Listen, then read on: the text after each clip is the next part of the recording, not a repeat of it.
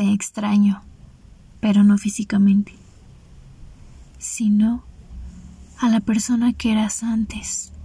Siento en ti una emoción cambiante. No sé quién eres, desconozco si estás bien, no sé si necesitas ayuda. Lo que sí sé es que quiero estar para ti.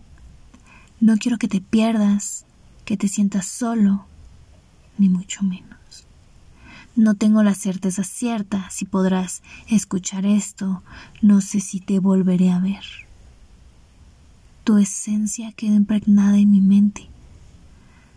No espero nada de nadie, ni las migajas de mentiras, ni chantajes, ni historias, mucho menos puntos finales sin un diálogo.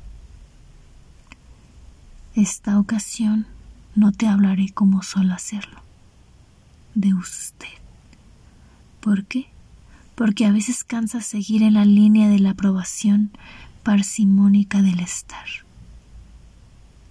Quizá mis versos fueron los que te ahuyentaron, pero no probaste mis besos para permanecer un día más entre la distancia, compañía o soledad. Quiero despedirme físicamente, mirándote a los ojos, pero los días son incapaces de reconectar con tu silencio.